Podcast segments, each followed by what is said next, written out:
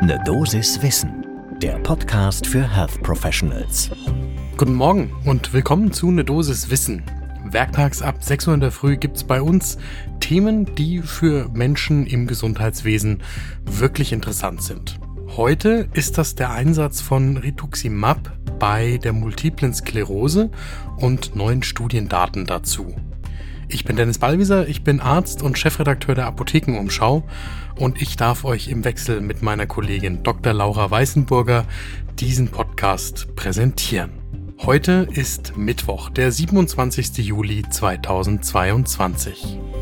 Ein Podcast von gesundheithören.de und Apothekenumschau Pro.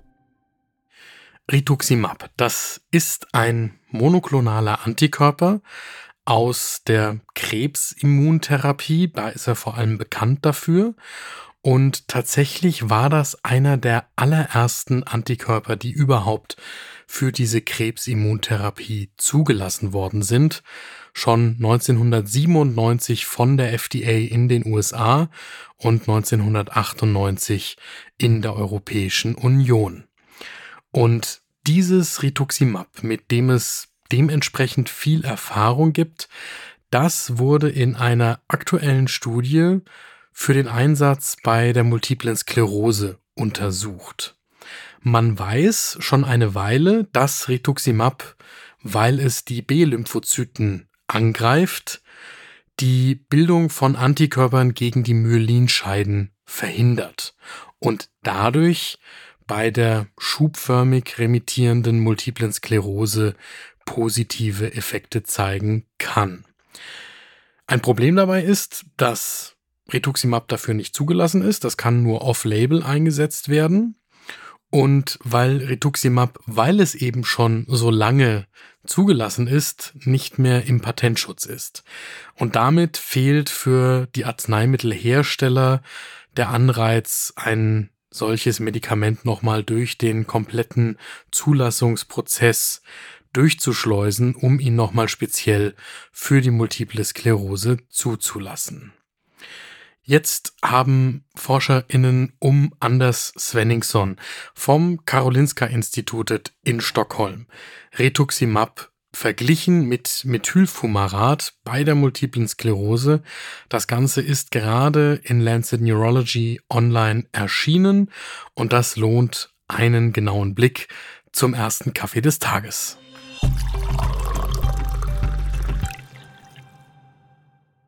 Wenn ihr euch gut mit der multiplen Sklerose und deren Therapie auskennt, dann habt ihr vielleicht gerade eben schon gedacht, was erzählt der denn da?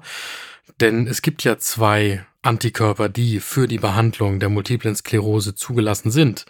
Ocrelizumab und Ofatumumab.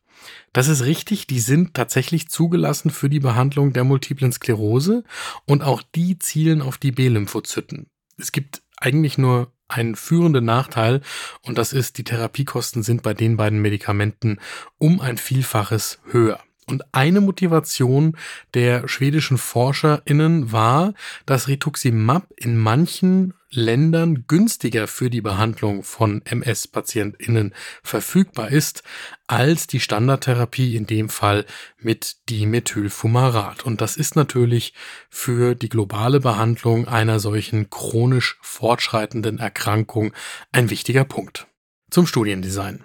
Hier geht es um eine randomisierte Studie, bei der wenigstens die Auswerter verblindet sind. Das ist eine Phase 3 Studie, also genau ein solcher Schritt für eine späte Zulassung von Rituximab für die MS-Behandlung.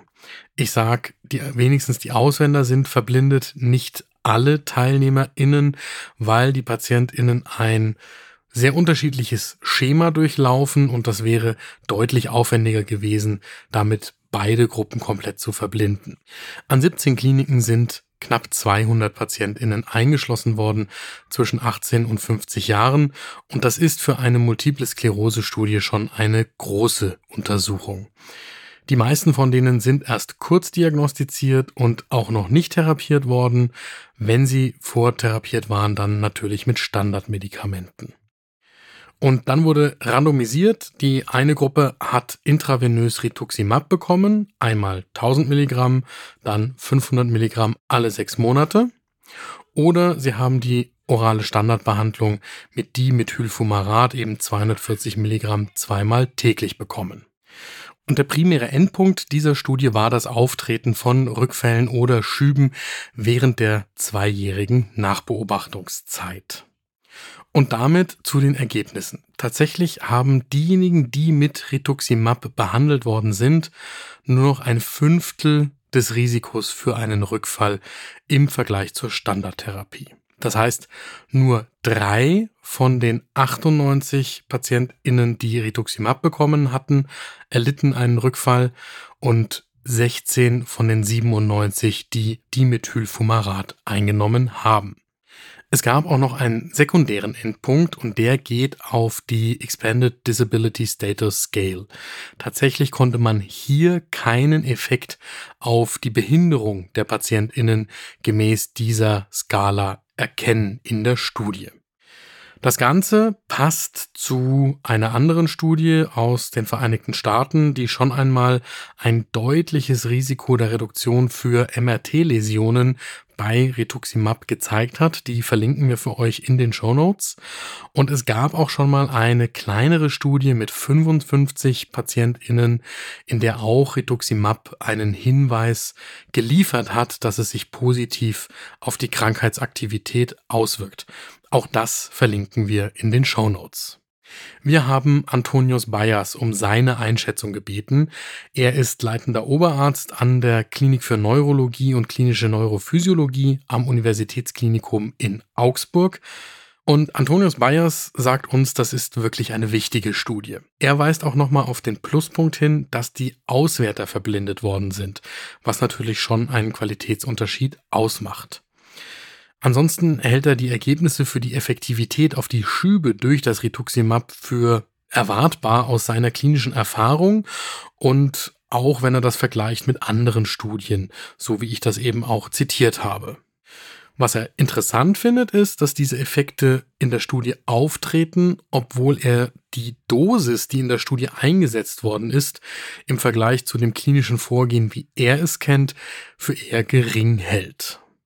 Und was Antonius Bayas herausstellt, ist, dass dieses Thema des Off-Label-Einsatzes bisher und der fehlenden Zulassung und der Kostendiskussion um Rituximab überhaupt Teil der Diskussion in der Studie ist. Das ist ein absoluter Pluspunkt, dass so etwas mittlerweile auch in solche Veröffentlichungen mit einfließt. Und das ist das Fazit und das, was ich mitnehme aus der heutigen Folge von Ne Dosis Wissen. Rituximab ist auch mehr als 20 Jahre nach seiner Zulassung in der Krebsimmuntherapie ein Medikament, das man sich genauer anschauen sollte und das nach wie vor spannende neue Anwendungsmöglichkeiten in sich bergen könnte. Und jetzt ist die Frage, wenn es dann eine kostengünstige Alternative zu den anderen Antikörpern, die auch verfügbar sind, ist, dann ist die Frage, wann kommt denn dann die Zulassung? Und das behalten wir natürlich für euch im Blick.